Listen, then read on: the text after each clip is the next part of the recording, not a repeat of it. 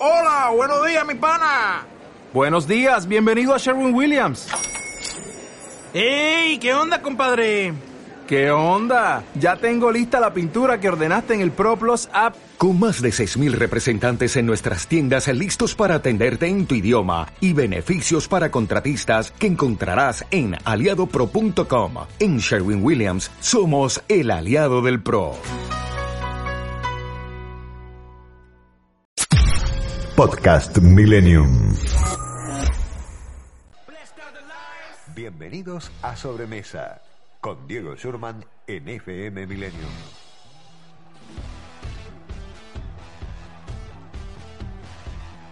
Hola, ¿qué tal? Muy buenas tardes, bienvenidos a esta eh, sobremesa. Bueno, una semana particular, ¿no? Empieza un, un, nuevo momento en la Argentina. Algunos dirán, bueno, un déjà vu, ¿no? Producto de las restricciones, eh, los cambios. Pero la verdad es que el mundo está jodido, no hay muchas vueltas que darle. El mundo está jodido, la región está jodida, están tomando medidas restrictivas. Bueno, por supuesto el barro de la política, me parece que se mete un poquito eh, en esta cuestión que va más allá de, de, lo que son las medidas, ¿no? Me parece que a través de algunas políticas o algunas medidas eh, hay algunos tironeos. A mí me parece un poquito fuera de lugar, ¿no? Me parece que hay muchos dirigentes en la Argentina que no están tomando conciencia de lo que está sucediendo. Bueno, eh, vamos a hablar esto en un ratito nomás, pero ahora me gustaría eh, presentar a nuestro invitado, pero con otra música, ¿no? Ahí vamos.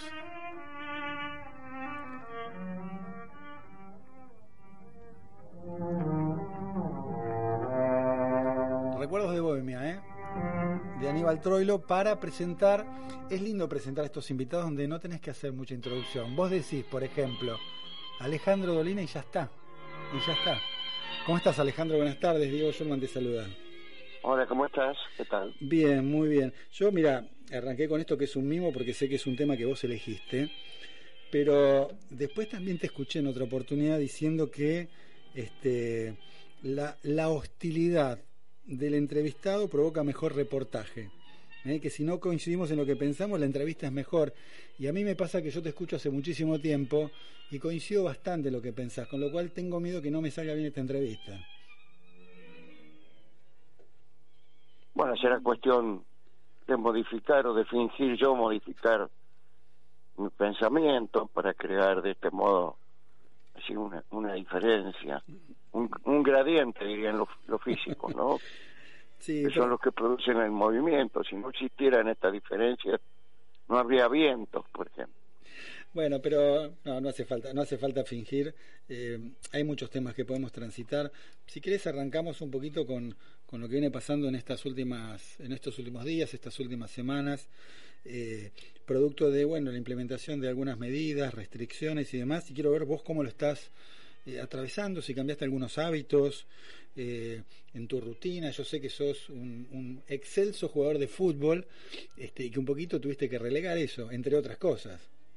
No, bueno, pero eso hace desde el comienzo de la pandemia, ¿no? Que lo abandoné.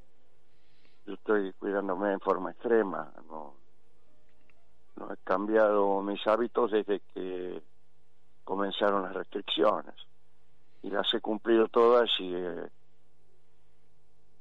he incorporado algunas que son este, van incluso más allá de los cuidados solicitados. ¿no?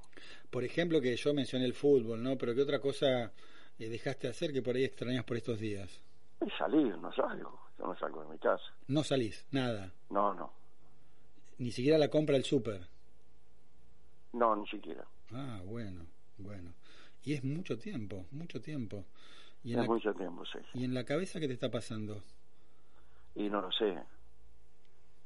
Yo creo que yo creo que estoy bien, pero no, te lo pregunto porque, bueno, a mí me pasó de, de estar de, también unos, ¿qué te diría? Dos, tres meses recluido al inicio, eh, de todo, no salía ni siquiera al estudio de radio, eh, y, y la sensación era, primero, de mayor temor al salir, tenía como mucha retracción, no tenía demasiada intención de salir, o sea, como que se me acentuaba esa necesidad de quedarme en casa, pero claro, después este, salí porque tenía que ir a la radio y demás, este, y me daba cuenta también de, de, de, de, cómo el encierro te lleva más encierro.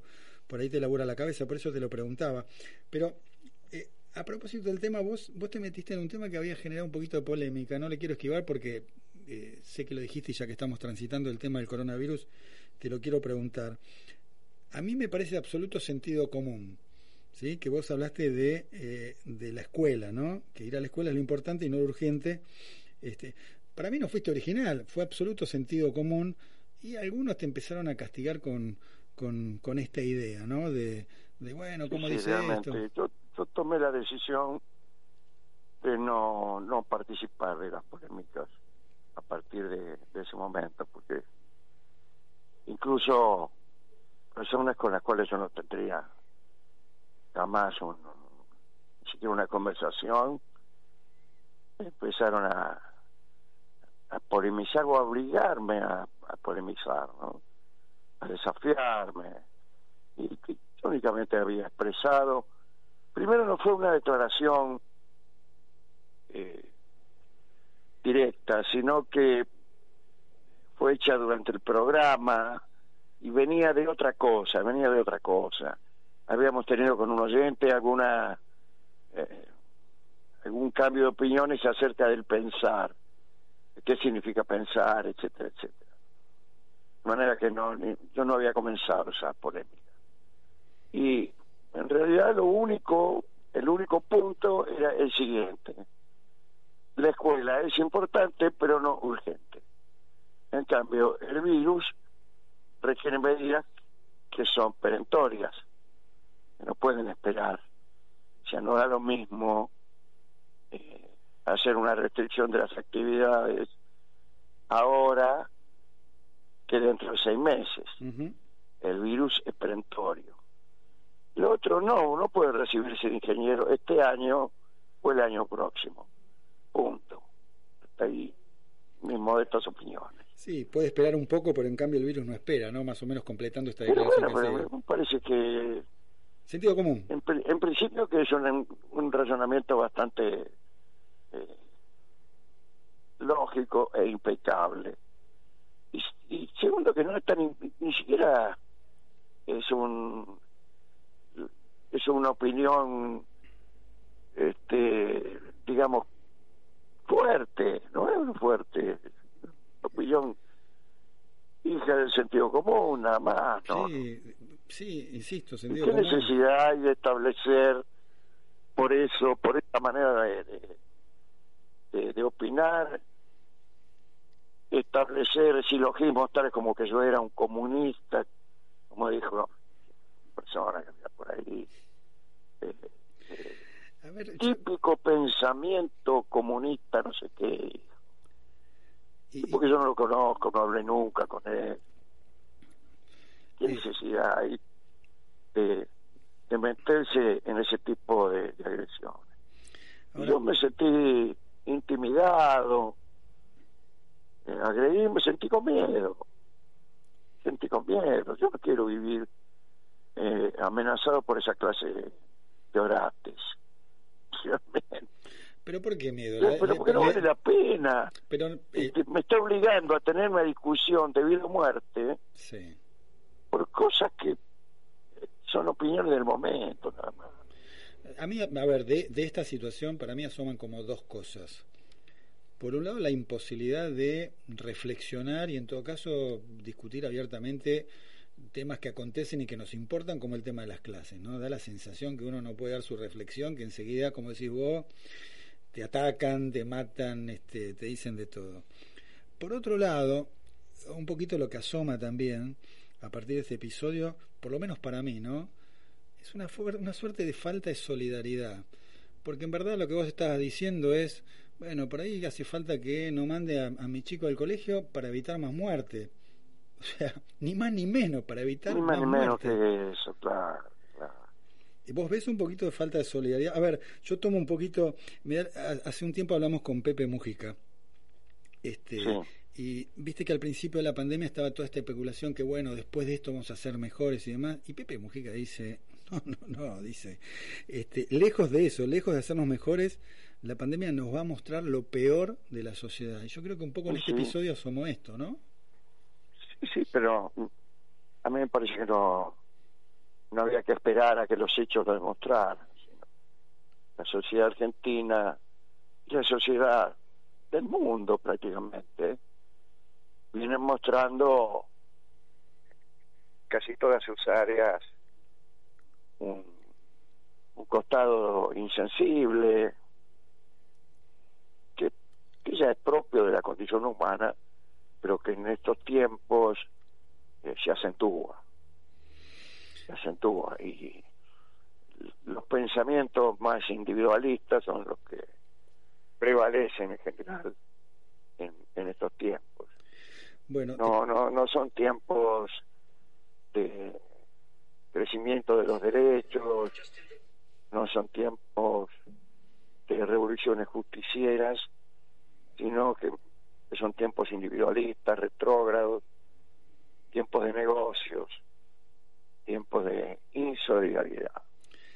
Estamos hablando con Alejandro Dolina. Me abriste una puertita que, que, me interesa, porque bueno, yo te mencioné a Pepe Mujica. Vos me hablas de estos tiempos, ¿no? En la región asoman algunos cambios leves, la situación judicial de Lula que ha mejorado, eh, el triunfo del candidato de Evo Morales después de la situación que atravesó Evo Morales en Bolivia. Eh, está acentuado el liberalismo, el individualismo en, en, en, la Argentina y en muchos lugares de la región, pero simultáneamente aparece como una brisa de, de, de cambio. Yo no sé si eso eh, se va a consolidar o, como dije yo, se limita simplemente a una brisa, pero eh, ¿cómo ves esa situación regional? Ya veo de ese modo exactamente, como una pequeña mejora que no sé si será producto de pequeños cambios circunstanciales o si verdaderamente nos permite avisorar un, un retorno de, de, de, cierta de cierta política más inclusiva más humanitaria más humanista diría yo no necesariamente hay que hablar en términos de izquierda o derecha ni siquiera de, de, de estado presente o ausente aunque yo creo que ahí es más, un dato más importante ¿no? Uh -huh.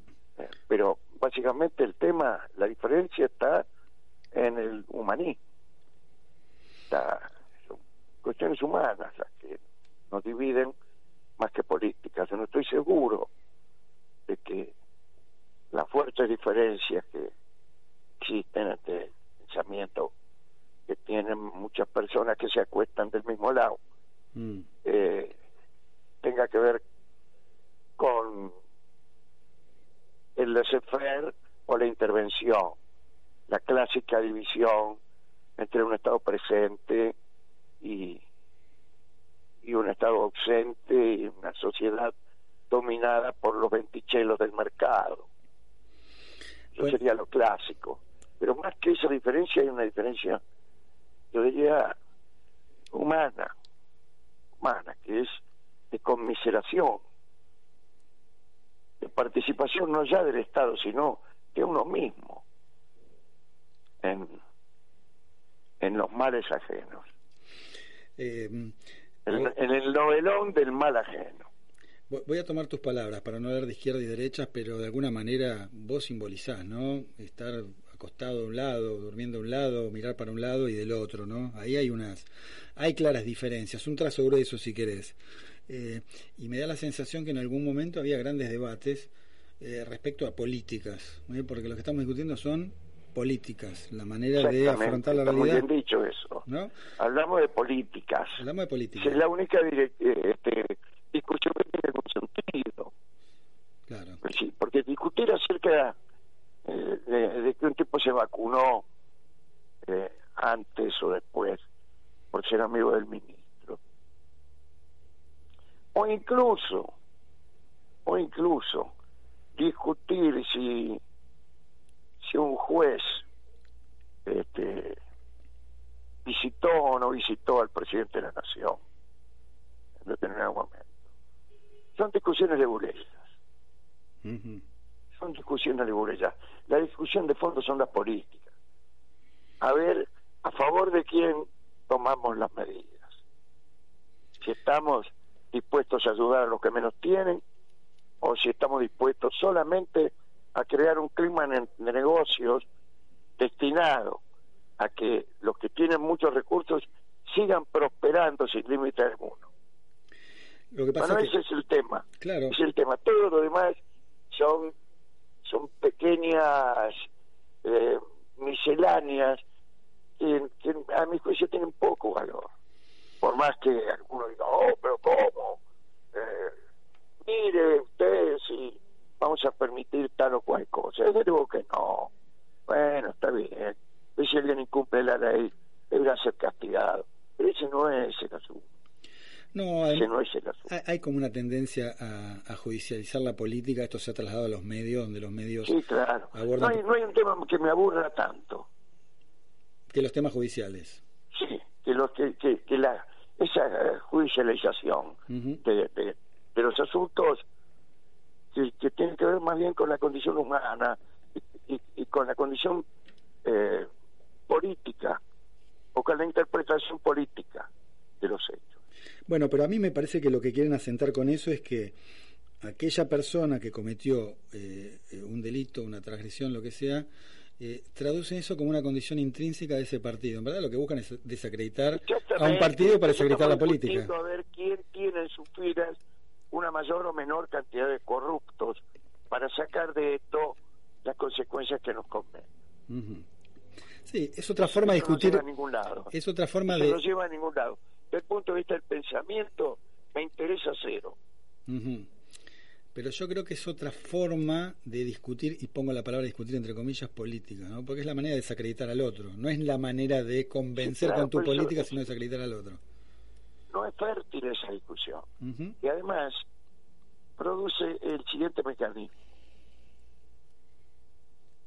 A saber, A ver. yo no tengo ninguna posición política tomada a priori, ninguna, ningún plan, salvo el de oponerme en forma automática a cualquier resolución que venga a tomar el que está encargado de tomar las decisiones porque gobierna o porque ha sido electo.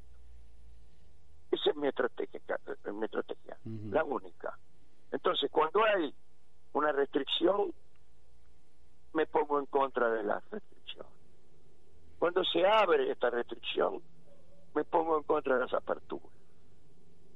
Cuando se vacuna, digo que las vacunas no sirven. Cuando llega la vacuna, digo que son pocas.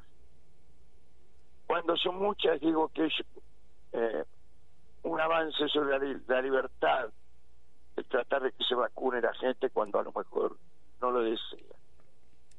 Y eso produce un enfrentamiento continuo. Sí, Y eh, mi política es esa. a mí me vuelve loco el tema la- de las libertades como una bandera. Estoy pensando, ¿no? Es como que, que el tipo que anda en auto este, haga una protesta porque el semáforo rojo le corta la libertad. Este, eh, hay limitaciones que tienen que ver, incluso el semáforo rojo, con el cuidado de la vida, ni más ni menos. Y en este caso hay medidas que se pueden tomar restrictivas precisamente para cuidar la, la vida. No creo que haya algo superior a eso. Este, y empezamos a discutir las si mira, toda ley implica una prohibición. Exacto. Cualquiera que haya leído las diferentes eh, maneras que adopta el contrato social, que es la base de la organización de los, de los estados o de la- las formas organizativas que fueran, eh, verá que el contrato consiste en una entrega parcial de nuestra libertad, inevi- inevitable por otra parte, Para regir la de convivencia. cualquier forma eh, organizativa. Claro. De Claro. manera que eh, este, la ley de la selva no, no existe, afortunadamente, en, en ningún país. Siempre hay medidas de restricción. Está- quiere este, tipificar cualquiera de ellas como una este, actitud contraria a la libertad como valor en sí mismo, es falaz, evidentemente falaz. Estamos hablando con Alejandro. Le, le pido perdón por cierta torpeza en el hablar, pero estoy muy perjudicado por una eh, ronquera bastante fuerte y me cuesta hablar. Pero estamos, está saliendo bastante bien, ¿eh? Yo lo escucho bastante Sí, bien, bueno, ¿eh? pero tengo que hacerlo con un cierto esfuerzo. Bueno, Eh, tengo miedo que se note que se, se moleste el oyente por esta Bueno, por ahí, por ahí me molesto yo y hacemos este reportaje con hostilidad que propuse al principio, por ahí sale mejor. Este, a ver, estamos hablando con Alejandro Dolina, ¿eh? a mí me encanta. eh, hay otro tema, no sé si te querés meter en estos temas o no, yo te lo pregunto, vos después me... En realidad yo este, estoy hablando contigo porque estamos mirando estos temas desde fuera, pero casi no tengo ganas de meterme en ningún tema. No, Tengo miedo, sí, pero, vos, miedo. Pero lo quiero decir. ¿eh? vos en tu programa te metes a... decir, mira, voy a, voy a contar un A ver. pequeño episodio. Ayer o anteayer, después de este desagradable asunto de, de la, la educación como importante pero no perentoria, después de este asunto, que me pone a mí en boca de personas con las cuales yo no estoy interesado conectarme. Bueno, este, me llama alguien y me pide que suscriba, mejor dicho, no que suscriba, sino que grabe un video Sí, con un texto que me manda, que dice lo mismo que había dicho yo hacía un par de semanas atrás, pero en términos este, más, eh, más intensos. Y la verdad es que yo no conocía a esta persona. Y habiendo recibido muchísimas, demasiadas invitaciones a grabar videos, una costumbre, pero que uno no puede cumplir en forma completa.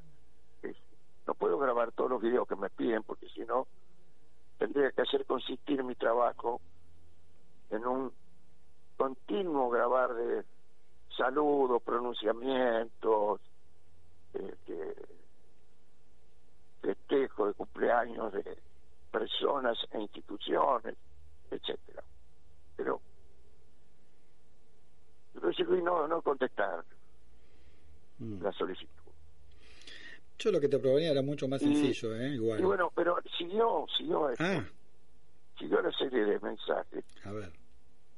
Cambiaron de sesgo. Empezaron a ser agresivos. Porque yo no participaba.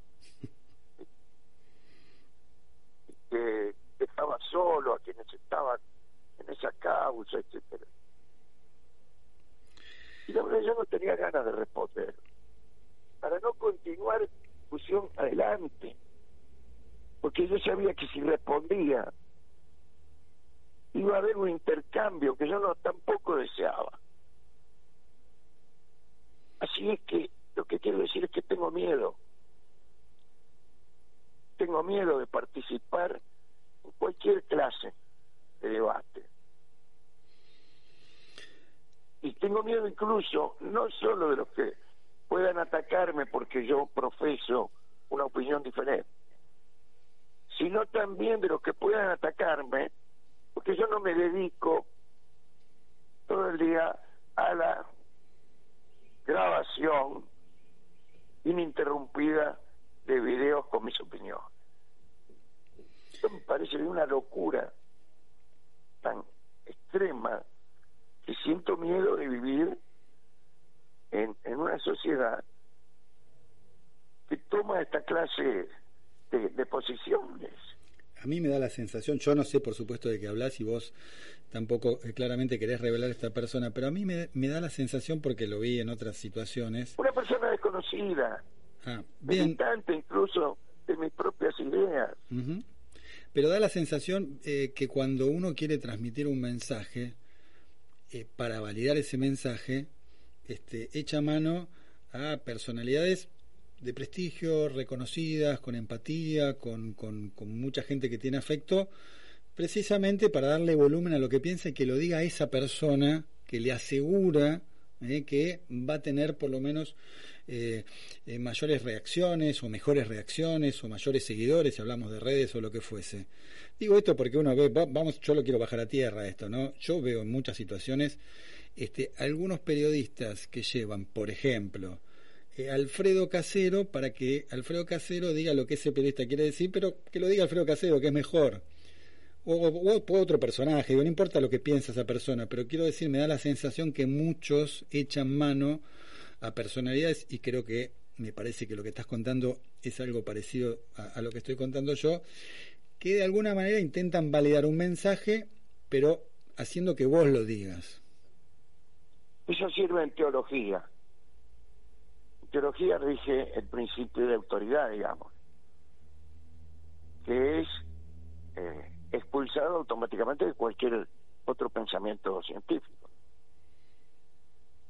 Claro. Bueno, te voy a sacar un poquito de... yo, te, digo lo que te iba a te digo lo que te iba no, no, yo te digo lo que te iba a preguntar que, que al final frené que era este si, si te parece que que se estaba comunicando bien, sea el gobierno, sea la oposición. Yo tengo bastantes críticas en cómo se comunican algunas cosas. Este, hago política, hago periodismo político y, muchas veces este, eh, veo en cosas que hace el gobierno que están mal comunicadas, que no tiene una persona que comunique, que aparece el propio presidente poniendo la cara todo el tiempo, que eso produce un desgaste natural y que habitualmente hay una persona, ¿no? Que hace ese trabajo. Sí, no la hay. No la hay. No la hay. hay, algunos referentes que son, eh, creo, buenos escuderos de, de, la defensa del pensamiento oficial, lo debe haber de, de la oposición también. Eh, no sé, Leandro Santoro me parece que se desenvuelve bien en, A mí me parece el mejor de todos. ¿Te gusta Santoro? Sí, sí. No hay una... En ese trabajo, ¿no? Sí, sí. De comunicación. Eh, se vuelven a equivocar porque creen que el buen comunicador es también un buen candidato, por ejemplo. Bueno, pero eh, a ver, esto, esto, el manual es mide bien, lo transformamos en candidato, aunque esté bien haciendo su trabajo. Un sí, claro, bueno. ¿no? Un poco, yo veía en la ciudad con, con Quirós, el ministro de Salud, que empieza a tener cierto reconocimiento, incluso gente del oficialismo nacional, o sea, del Frente Todos, hablan bien de Quirós, entonces se empieza a medir, y ya lo quieren transformar en candidato. Y transformarlo en candidato significa sacarlo del lugar. No se puede vivir, no se puede vivir este, en modo electoral todo el tiempo. No se puede vivir así. Funciona un poco así la política, y si, ¿no? Y si, digamos, la, la demasiada vecindad de una elección con otra nos pone para siempre en modo electoral y pensamos a ver qué es lo que mide y lo que no mide, es que hay que modificar esa, esa vecindad, porque es pésimo mm. para todos que tengamos que pensar cada medida conforme a su efecto electoral. Yo creo que el gobierno deja de hacer muchas cosas que haría si no fuera porque teme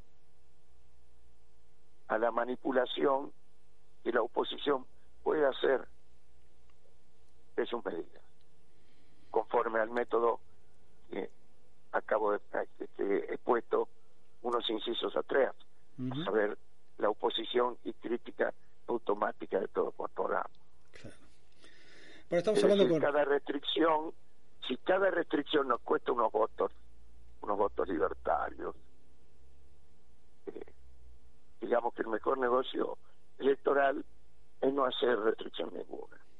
Estamos hablando con Alejandro Dolina. Bancame un poquito, Alejandro, que está súper interesante esta conversación. Una pequeña tanda y ya seguimos.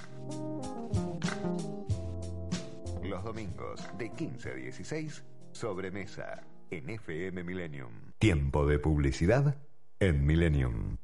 Lava Autos Planeta el mejor servicio al mejor precio. Encontrarnos en Monroe 1601, esquina Montañeses, a 100 metros de Avenida Libertador. De lunes a sábados, en el horario de 8 a 19 horas. Espera con Wi-Fi mientras lavamos tu auto. Lava Autos Planeta. Tenés que venir siempre para que sigas disfrutando los más sabrosos cortes de la parrilla argentina. En Aires Criollos reabrimos nuestro salón y sumamos el servicio de vereda, asegurando todos los protocolos necesarios. Además, continuamos con las modalidades takeaway y de delivery propio, con la alegría de seguir estando junto a vos durante todo este tiempo. Hacé tu reserva comunicándote con nosotros por teléfono al 4811-3766, 4815-1925 o por WhatsApp al 11 41 81 8396. Consulta nuestra carta en nuestra página web www.airescriollos.com.ar. ¿Cómo puedo ser mejor? ¿Qué quiero alcanzar?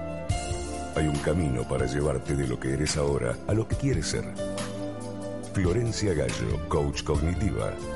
El coaching es una metodología que consiste en liberar el potencial de las personas para explotar al máximo sus propias capacidades. Coaching empresarial y personal. Florencia Gallo, 15 3390 4444. Consultas online, info arroba florenciagallo.com.ar. Mate, mate, mate. ¡Ey! El mate solo no contagia. Dale, compartamos la responsabilidad de cuidarnos y cuidar al otro. Acordate, cada uno con su mate, nos cuidamos entre todos. Instituto Nacional de la Yerba Mate. Fin de espacio publicitario. 106 7 Milenio. Abriendo las puertas de los sentidos. 106 7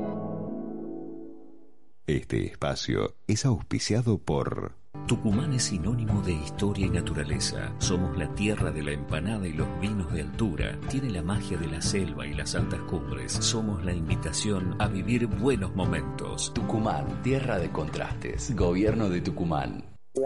Presentamos Mercado Esteban Echeverría, una plataforma virtual de compra y venta local. Ingresa a www.mercadoee.com.ar. Ofrece o encontrá productos y servicios desde tu casa. Municipio de Esteban Echeverría, orgullosos de lo que hacemos acá.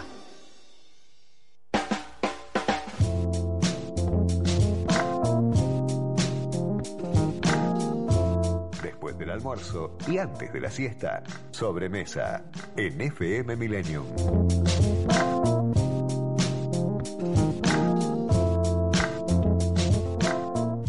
Estamos hablando con Alejandro Dolina. A mí me encanta porque, por suerte, viste, uno que viene, yo te decía, hago periodismo político, nada, son dardos, piñas, papu, son como una guerra de tweets, viste, cosas cortas, fuertes, y no se puede reflexionar, no se puede elaborar cosas, discutir, armar argumentos, confrontar.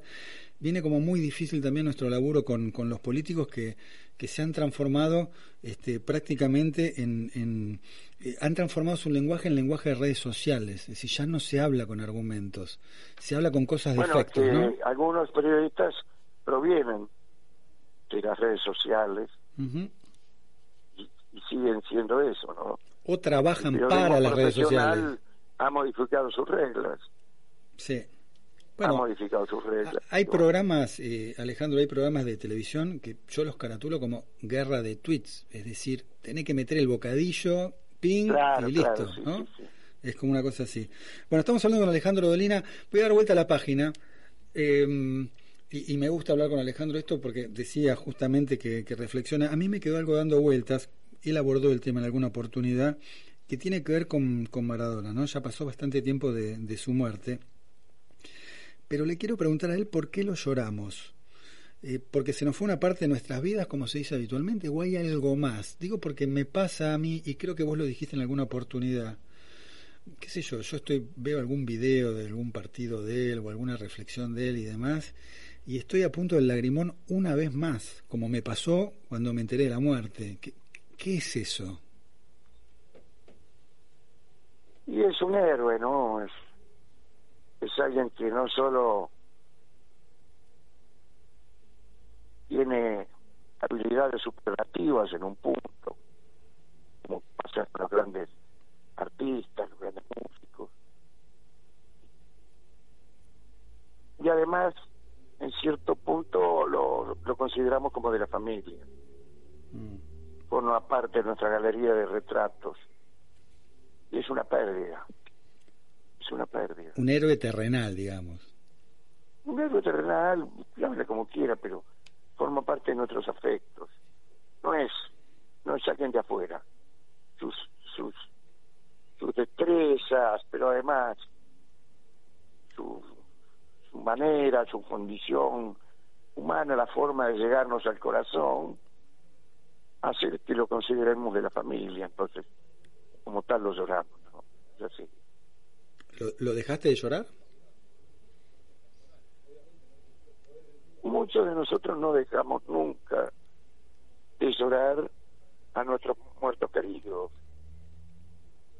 Yo no he, no he dejado de llorar a mi padre, por ejemplo.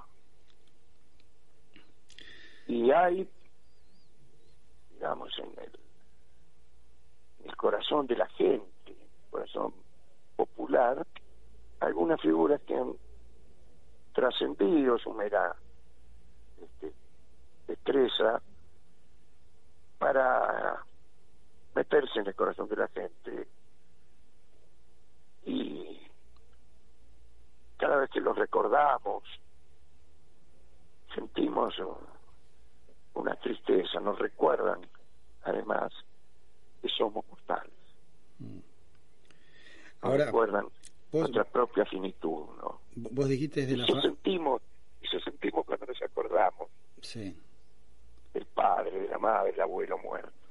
Bueno, pero déjame, déjame decirte, porque nos dijiste algo, acordamos dijiste algo de los- importante. De los, héroes populares, Sí. de Maradona, de Gardel, de Sandro, de figuras que, que han sido, que han alcanzado esa dimensión. Ahora, Alejandro, eh, un héroe parece una cosa o una persona inalcanzable, ¿no? Eh, vos decías un héroe familiar, están estas dos cosas, ¿no? Era un héroe, pero a la vez era cercano. Pero en tu caso en particular, cuando decís esto, eh, digamos, lo decís de otro lugar, porque para mí era un héroe familiar también, tiene que ver con mi vida, pero yo no me senté en una mesa con él. Vos sí compartiste momentos con él. Sí, yo sí. Y es distinto. Yo sí, bueno, pero también siento lo mismo con algunas otras figuras, ¿no? Aunque no te hayas sentado. aunque no me haya sentado. Claro. Eh, y mira, voy a, voy a enlazar este tema con otro, que ahí, ahí por ahí podemos polemizar un poquito, porque ahí te vi un poco enojado de la gente que, que, que enlaza como situaciones este, eh, personales con, con las redes o con los medios y demás. Que es lo siguiente, me cuesta mucho a mí disociar el gol eh, a los ingleses de Maradona con el relato de Víctor Hugo. Y, y yo recuerdo que ese partido lo estaba viendo con mi hermano en la tele en aquellos tiempos en que uno podía ver la tele y escuchar el relato en la radio, porque era en simultáneo. claro, sí. Hoy, hoy como la tele te llega por cable, entonces no llega en el mismo momento, uno no puede escuchar la radio para seguir el partido de la tele porque hay una diferencia de un minuto, dos minutos, depende, depende del lugar. Sí, es horroroso, sí. ¿no? Pero bueno, uno, uno tenía, yo por lo menos tenía un poquito esa, Sí, esa costumbre. depende la señal que esté uno utilizando. Claro, exacto. Este, sí, sí. El ahora, servidor que uno tenga. Exacto, exacto. Ahora yo no, eh, pasa mucho esto de, de, de, de vivir las, las realidades a través de los, de los medios, ¿no? Este, porque vos reivindicabas un poquito la, la cosa, estabas como desembarazado de los medios, de las redes, qué sé yo, como que... No, no, no, pero lo que yo opiné en ese momento tiene que ver con, con lo que es extraordinario, meritorio e impar. Y alguien estaba diciendo que él veía que era tan meritorio el, el relato de Víctor Hugo como el gol de Maradona. Y a mí eso, incluso con todo el, afecto y la admiración que yo tengo por Víctor Hugo Morales, creo que ese relato, o sea, creo que creo que Víctor Hugo tiene el ápice de su mérito en ese relato, es injusto con Víctor Hugo. Un relato de fútbol es una cosa, una cosa accesoria, Ujú. accesoria, a veces necesaria, indispensable, pero de ningún modo comparable al mérito del gol. No. Si no, irían los relatores a, a recibir su, su copa. En especial no es competitivo el relato. ¿no? No, compite, pero evidentemente yo hablé con Pero no, a mí no me parece, yo creo que es necesario, como también es necesario pintar las líneas con cal en la cancha. Es necesario, pero no importante. Mm. Uno, eh, vos sabés que en algún momento hablé con Víctor Hugo de este tema y a mí me gusta porque estamos poniendo a, a Maradona, creo, en su lugar, por lo menos para mí, y entiendo para vos también, que es un héroe. Y algo nos pasa con esas personas. Y a Víctor Hugo le pasó en ese relato. Él está muy enojado con ese relato. Siempre que, que uno le pregunta, eh, refunfuña, dice, no, fue un relato muy poco profesional. O sea, se fue, se le fue de las manos el relato porque, bueno, nada, lo envolvió la emoción, eh, nada, se vio sorprendido por, por lo que fue ese, ese gol, obviamente. Y él se enojó bastante con, con ese con ese relato, pero para mí marcó, digamos, a mí me, me cuesta disociar ese, ese gol con, con esa imagen, con, con ese bueno, relato. ¿cómo no, ¿no? te va a costar disociarlo si cada vez que lo ves van juntos? Van juntos. A mí también me cuesta disociar ese esa la Argentina. Pero ¿y qué tiene que ver? Mm. ¿Qué, cuál, ¿Cuál es lo, lo esencial? Digo, esta discusión me parece importante para ver qué es lo, esen- eh, lo esencial y qué es lo secundario en un hecho. El gol de Maradona es, es la acción central del asunto. Es lo que hace que ese hecho sea memorable. Y el relato es el relato. Es comunicar a la gente que está escuchando por radio lo que está pasando en otro lugar.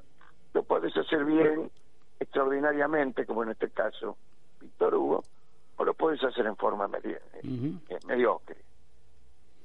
Pero en sí no puede nunca tener la importancia del hecho. No, no, no, no, La discusión no tiene no tiene eh, mayor peso, pero si esa actitud la trasladamos a otros asuntos, vamos a creer que el relato de los asuntos es más importante que los asuntos. Está bien. Eso es lo que está ocurriendo. Está Esto es lo, bien. eso es lo que está ocurriendo.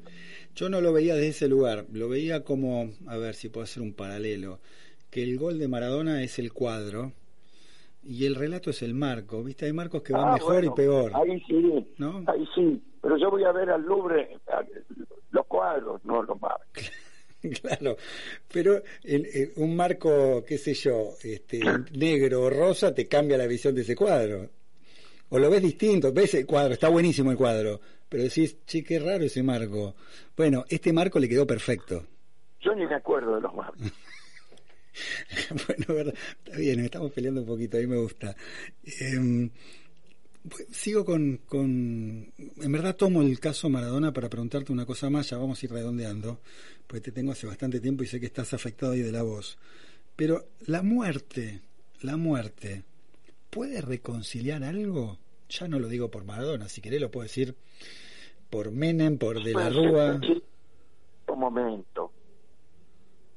Familias, ante la muerte de uno de sus miembros, por lo menos un, después, se saludan, se abrazan y lloran juntos. Sí, que cuando murió Maradona que eso podría ser el principio o podría ser algo que nos consolara. Y fue nada más. Un, un ratito de tregua. Bien, bien, está bien, está bien. Y te voy a llevar a otro tema. Vos que sos un tipo reflexivo y que, y que trabajas mucho con, con las palabras, que es este, un tema que, que a mí me parece que hay una discusión, sobre todo generacional, también se cuela la política en esto, ¿eh? que es el lenguaje inclusivo.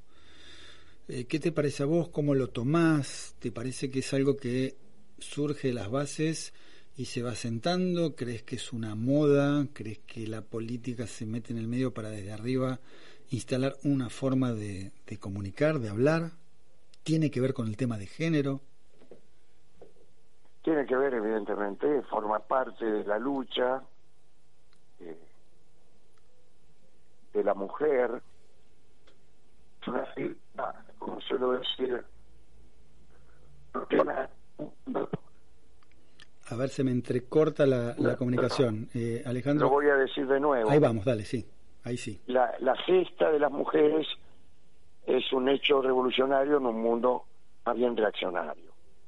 Casi diría que la única gesta revolucionaria que se ve así a simple vista, sí, es la gesta de la mujer, la gesta emancipatoria, la gesta de lucha contra el patriarcado, eh, etcétera, etcétera, todo lo que conocemos. Y el lenguaje inclusivo es una, es una parte, es una parte de lucha. Eh, te estamos, te estamos perdiendo, se entrecorta la comunicación, ya estamos terminando, pero en el final justo se, se, se empieza a trabar la comunicación, ¿no? Es intermitente. A ver si, no, no sé si... Yo estoy trasladándome a otras regiones hospitalarias de la casa. Bien, ya terminamos, así que no, no, no te quiero enloquecer.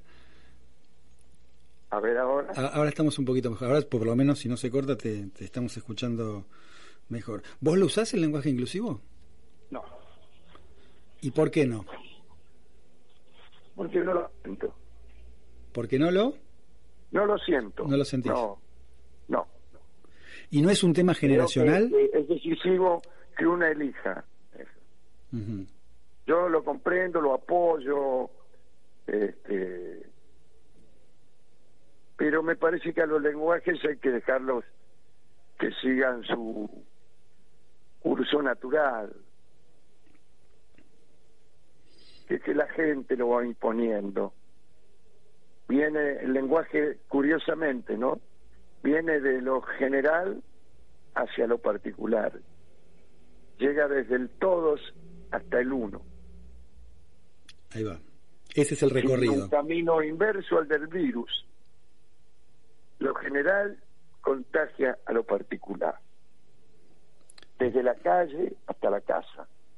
Ahora, cuando, el, cuando un idioma, un lenguaje pretende nacer en la academia, está siguiendo el, el- el camino inverso. Los lenguajes no nacen en la academia, No, nacen en el mercado. obvio. De hecho, la, la Real Academia incorpora palabras... Y la, y la Real ¿no? Academia siempre tarde, Tarde. pero está bien porque eh, una de las este, características centrales de una academia es ser tardía. Está bien, La academia entonces incorpora. incorpora. Última pregunta, Alejandro. A mí me gusta utilizar el, el lenguaje que yo aprendí en la calle y en los libros y que es el que me representa. El que me representa. Yo cuando estoy hablando contigo, con tus oyentes, estoy describiéndome también. No solo estoy diciendo cosas que tienen que ver con opiniones circunstanciales, sino que también estoy diciendo quién soy yo. Bien, Y entonces a mí me molesta demorarme en ese todos y todas, en esos nuevos incisos, nuevas exigencias, solamente para mostrar que estoy a favor de la gesta de la mujer y que no soy machista. Me parece una eh, una exigencia eh, artificiosa. Bien, Pero sí creo que ese lenguaje se va a encontrar algún día. Se va a encontrar algún día. Pero confío en que primero ocurran los hechos y después el relato. Confío en que ese lenguaje no sea el Víctor Hugo, el Víctor Hugo sin Diego. bien. Todavía no se han conseguido los logros que la gesta femenina necesita y ya tenemos el lenguaje que debía acompañarlo. Bien, bien, bien. Te hago la última y cerramos con esto y te súper agradezco el tiempo que, te dedicaste para, para nada, pensar, reflexionar en voz alta acá con nosotros, que es que si vos sos pesimista por naturaleza, creo que en alguna vez te definiste de esa manera. Sí, en general parece que sí. Y si juega, por ejemplo, ya que sos hincha de Boca, ¿no? Juega, no sé, Boca y qué sé yo, saca chispa para poner algo. ¿Vos pensás que ese día Boca pierde? Sí, en realidad tengo razones para ser pesimista, no es un chiste sobre Boca, sino más bien una una observación, ¿no? Siempre parece tener eh, más posibilidad de ocurrir lo feo, lo deforme y lo desventurado que no lo bello, lo hermoso y lo atinado. Pero bueno, es una manera de ver el mundo. Bueno, en un campeonato hay un solo campeón, pero todos buscan ganar ese campeonato. Campeón y 15 desheredados. Exacto. Pero alguna vez se da, ¿eh? Alguna vez se da. Alguna vez salimos campeones. Alguna vez sí. Alejandro, un millón de gracias ¿eh? por tu tiempo. Gracias a ti. Te mando un abrazo. Y perdón a tus oyentes por por esta forma un poco descomedida de, de, de utilizar el lenguaje, ¿no?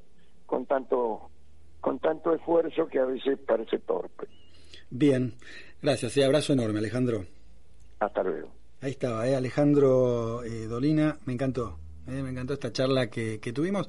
Nos estamos yendo, vamos a saludar al, señor eh, Germán Cipola, nuestro operador técnico que nos pone al aire aquí en esta sobremesa a Paula, que hace bastante no te veía Paula, ¿eh? nuestra productora general, a Valentín, ¿eh? que labura con, con Paula, la ayuda, la reta, no sabemos por qué, pero es el hombre de las redes en este programa.